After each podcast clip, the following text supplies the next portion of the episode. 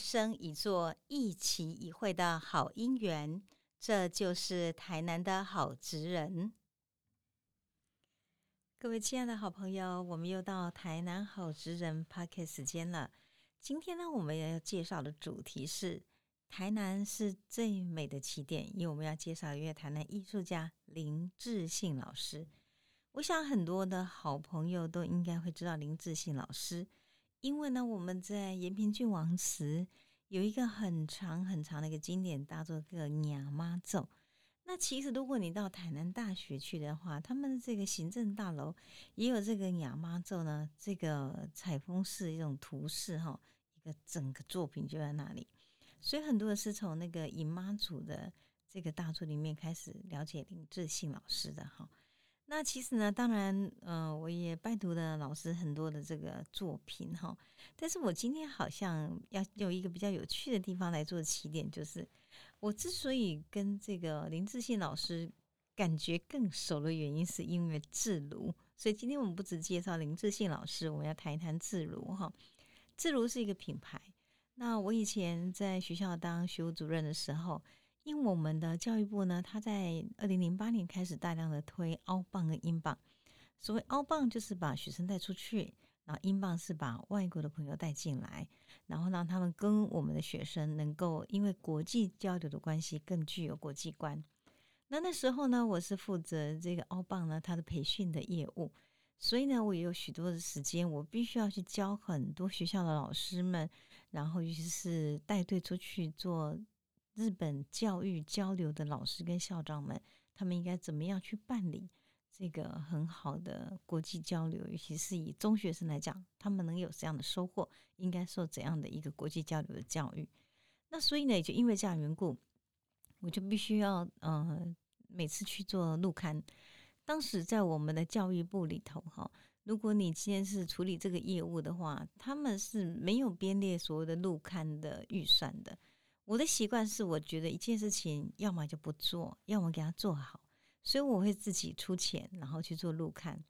那录刊的时候呢，会亲自去拜访，比如说我们这次要交流的学校单位，一个一个呢，把所有行程最细密的讨论，讨论完之后呢，一切就绪了，才把学生带出去。因为我觉得这样的话，当我们学生出去的时候，他们是准备好的，我们更是准备好的。这个教育交流才能够达到最好的圆满的极致。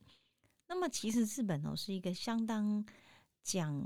这个礼尚往来，非常注重我觉得一种客气啊的一个民族嘛。所以每次去的时候呢，我整个行李箱有一半都要带很多礼物去了。那当然就要带台南的礼物，对不对？那台南礼物带什么呢？就带那个 gam 塞，或是带带一些琉璃或者台南的图腾的东西的。所以我是因为这样缘故哈，才自己在光州街这边找到了智鲁呢他们的一个工厂。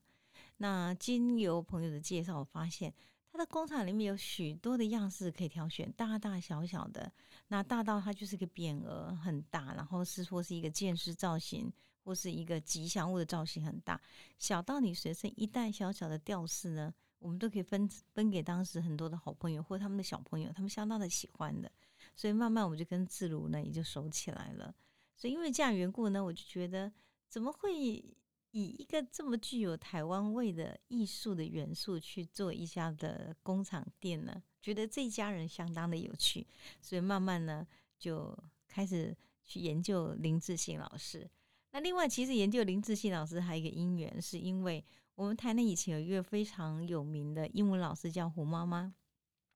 那胡妈妈呢也很喜欢林志信的作品，所以以前我的孩子给他教的时候，常常告诉我说，林老师呢他那个笔触中看到一种乡土的情感，特别具有一种台湾人的一种艺术家的精神。所以也就因为这样缘故呢，林志信老师仿佛在我在台南的这个所有的印象里头，几乎每个人都会提到，几乎他是跟台南生活在一起的。所以呢，我们就透过林家呢而来了解林志信老师。林老师在这篇文章中留给我们的两句话是这样的：他说，我今天所做的努力是想回馈台湾这块土地。那为什么他这样讲呢？我们要从他的创作的主题谈起。林老师的创作呢，主要以台湾乡土为主题。他曾经是一个老师，所以呢，他就觉得让孩子知道文化认同，让孩子知道自己从哪里来很重要。那他呢比较好的，应该是大家知道的，他曾经获得第六届的台南文化奖的殊荣。经典大作呢最有名就是我刚刚所讲的《亚妈咒》，因为呢以一种采风式的一个踏查所有台南人的风俗习惯所记录下的那个庆典的仪式哈，他在里面就记录了义正的角色，还有围正围绕在义正里头到老给的那些人们，很有趣哈。所以后来他也用到老给呢，然后呢做了。这个木板的刻画总共有一百二十四公尺长哦，雕绘了一千零六十六个人物，好厉害哦！为什么？因为呢，我当时呢在写《爱在正头》这本书的时候，那当时二零一六年写的是上第一集，最近在写第二集的《爱在正头》，我就发现哈，老师的图哈，总唤起我自己非常好的共鸣。那里面有十三音的古乐阵、八家将。七爷八爷卡沟顶南管北管，甚至设个香案迎神，好像这个场合呢，都是他们义正的义士们口耳相传的义正场景。还有到目前，不管是在刚刚修啦，而且我们讲说今天入我们天后宫的修丁那边哈，你都会看到那个就是呈现台湾传民生活丰沛的一种生命力的感觉。所以看林志信老师的东西，你很容易。回到乡土，回到过去，啊，看到现在，然后了解台湾的土地的芬芳。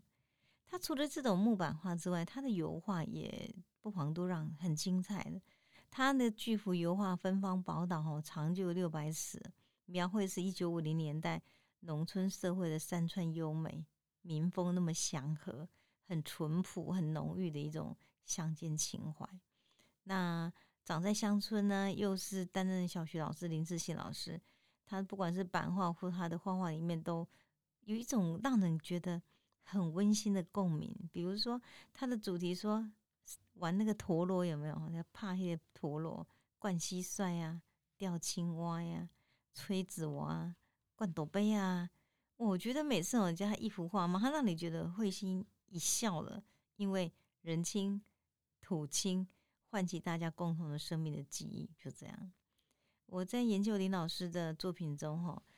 看到老师写的这样一段话，我特别有所感触，而且也觉得老师讲这段话很看出他自己作为艺术家的人格。他这样讲，他说：“机器人哈，今世能成为一个艺术家，是前世修来的福分。要知福、惜福、认真专注投入这份工作。”才不会辜负上天的恩宠，所以林老师一直认为他是为人生而艺术，在艺术领域中不断开创自己独独特的风格，使他的艺术呢充满了个人对农村生活的浓郁情感。所以台南这块土地是林志信老师绘画艺术最美的起点。所以我觉得，如果是台南人的话，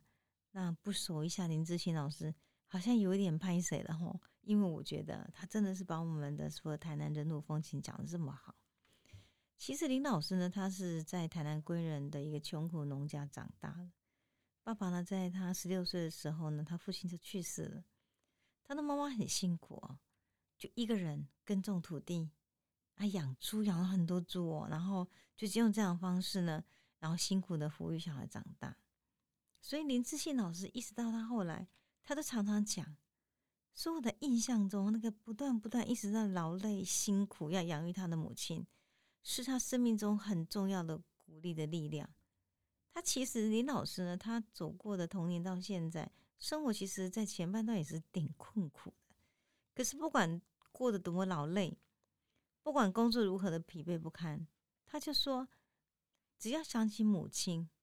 那样劳苦的身影，我就会咬。紧自己的牙根，继续前行。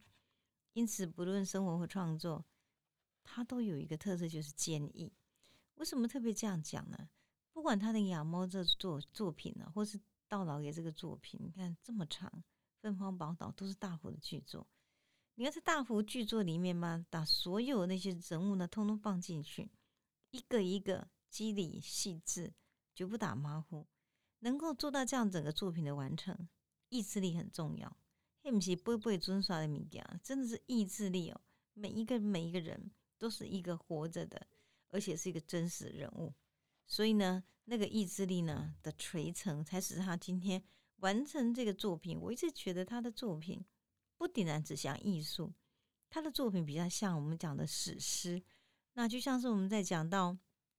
杜甫呢，当时写的许许多多长篇的诗作，他正好把这个历史做了记录。那我们林志信老师呢，他正好就是用他的一幅一幅很大幅的作品，给我们那个时代做一个见证。那对老师来讲，哈，有一个很特别的一个因缘，就是一九七三年的时候，他第一次出国，他自己后来回忆到，当时呢，在这个日本的美术馆。他亲自看到莫内跟毕卡索的作品，他内心真的澎湃不已，非常的激动。他就觉得艺术的领域不不是我眼前看到这些，莫内的光，毕卡索本身那个多元化的现代艺术，带给他很多的冲动跟感动。所以因此他认为，追求艺术要不断的、不断的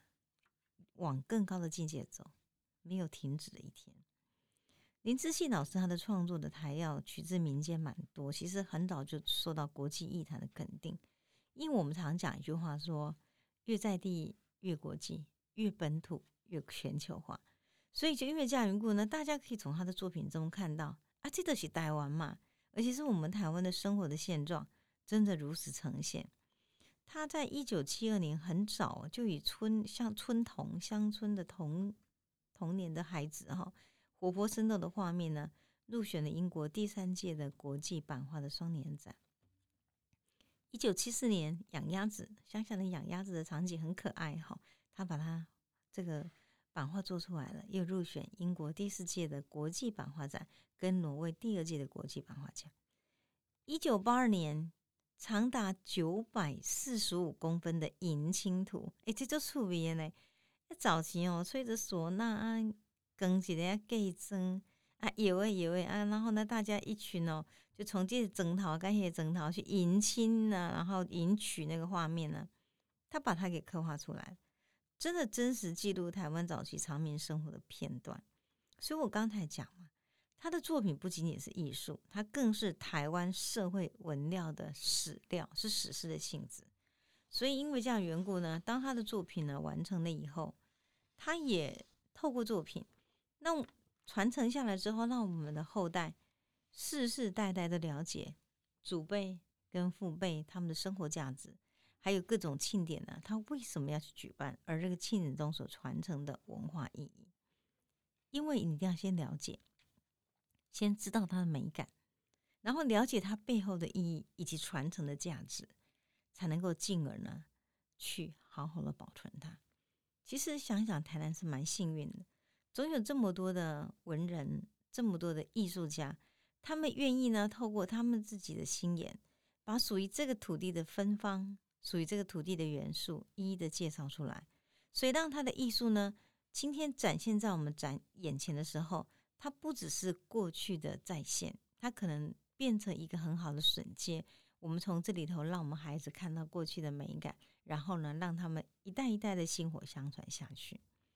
所以呢，这是在看林志信老师他的作品中，其实很多人呢有相同的感受，也有相同的认证。林志信老师四个小孩：林俊良、林俊亨、林俊辉、林俊贤四个兄弟，从小呢就浸住在父亲的艺术的氛围当中。由于我觉得天赋 DNA 真的好哎，所以他的儿子们在整个艺术成就也不遑多让，胶纸陶上的卓越成就哈。也使他们呢，今天决定父子呢一同来创造制炉胶纸陶的工作坊。那么当时为什么用制炉当名字呢？因为临时性的“制”这个字来落款，变成一种品质的保证。你如果看到制炉的作品哈，它很特别，它会给你一个很精美的盒子装的，所以带出国绝对没有问题。我几乎每次交流，我都会带出国了。然后呢，它上面呢会有日文、中文跟英文来介绍。今天这个作品呢，它的特色以及胶纸陶的特色，其实我带去日本哈，日本朋友最喜欢的，为什么？因为上面的它的翻译呢，他马上就能够 catch 到说，哇，是属于台湾独有的一种的独门的艺术，很本土化，所以它认同度就很高。所以有些时候我们就发现哈，虽然现在目前已经迈入了全球化的时代，可是全球化呢，它是复制着很多共同的在线，复制了很多共同的他者。什么叫在线呢？就说今天呢，你也许星巴克从美国开始之后，可以在线在所有的全国的城市，但是星巴克它毕竟不是我们的，我们只能说啊，方便为宜，我们就去星巴克呢来给它消费一下。但是要作为我们的图腾的话，我们不能够用这种全球化的在线的符号呢，去变成是个台湾的。那么也就因为这样缘故呢，我们台湾必须走出自己的图腾的感觉，才能够使我们今天在全球的文化界是有位置。我们在台南好吃人的第一集中有提到过，许文龙先生讲的，唯有文化跟艺术才是台湾走得出去的，能够抬头挺胸的骄傲。而文化跟艺术要展演什么呢？我们展演的当然不见得就是一个西方的元素，我们应该的是我们自己本土的色彩。所以因此呢，林志信老师也是因为这样缘故，他的艺术作品特别具有地方性，具有台湾的意识，也具有一个本土文化的一种生活的美感，所以受到收藏家及国家博物馆的典藏。然后他又认为，艺术呢不要只有庙堂之高，不要只放在那种博物馆里面。他认为艺术呢要大家都享有，怎么办呢？于是某种程度是一种想法：树大便是美。这个艺术呢，当它可以成为一种树大的时候，再把树大的复制的艺术呢，推展到每个人间的生活里头，让人民跟艺术生活在一起。艺术推展到生活中，它就可以成为一个很好的生活中的美学。所以，自如之所以成为品牌。主要是要将台湾庙宇文化中的吉祥物件转化成为生活中你可以摆的摆饰、珍玩或稀奇的珍藏的物品，或者礼物。比如说，我们常常去买买那个三角蟾蜍，外国人可不知道蟾蜍三只脚，但是事实上对我们来讲，那是一个钱来也还不错的哈。那弥勒佛呢，他也是哦。麒麟啊，蝙蝠啊，那您给他蝙蝠，告诉他们说，在我们的中国人的观念中，这个蝙蝠的福就是福气，石榴就是多子多孙。其实自如本身的产品哦，就有这些富有吉祥含义的题材做成的胶纸烧或做成的琉璃的制品，然后呢，招财福气、多子多孙的祝福就能够带入长命生活的喜悦里头。那么林志信的自如，还有他的孩子所经营的这个自如的工厂，是以台湾本土特殊的这种符号呢，因为深受文化交流活动团体喜爱，所以我们也常常鼓励很多朋友说：，哎，如果可能的话，把这种台湾符号带出去，是真的是台南之光了。所以呢，我们在今天介绍林志信老师这个单元中。我们除了告诉你林志信老师，他今天呢从一个土地上走出去的芬芳，然后呢强调一下他做的所有的艺术努力是要回馈台湾这块土地。那我觉得他更大的回馈不仅仅在于典藏，他更在于创造品牌。艺术品牌它经过量产之后，收藏的价格平民化了，你就可以让艺术品能记录每个人生活中的角落。所以呢，林志信与自如团队深信。艺术，它应该是可以有一个飞翔的翅膀。这个翅膀呢，带着喜悦，带着我们生命的符号，把美的事物带入所有人生活中，带入所有台湾的文化里。所以，下次如果您有机会的话，您看看我们今天林志新老师作品之外，您不妨也到自如逛逛，让我们的林老师们，然后呢，呃，他们都可以是一个非常非常好的解说员，然后来告诉你。今天呢，我们这样的一个字里头生产什么给你？所以，我们今天在采访的过程中，我也记得林俊贤老师跟我们说，他们甚至于呢，用这种烧陶的技术呢，连天幕呢都可以烧的很有台湾味。那怎么样有台湾味呢？那我想你要得三顾茅庐去自如走一走了，找林俊贤老师就没错了。好，谢谢今天跟我们一起来分享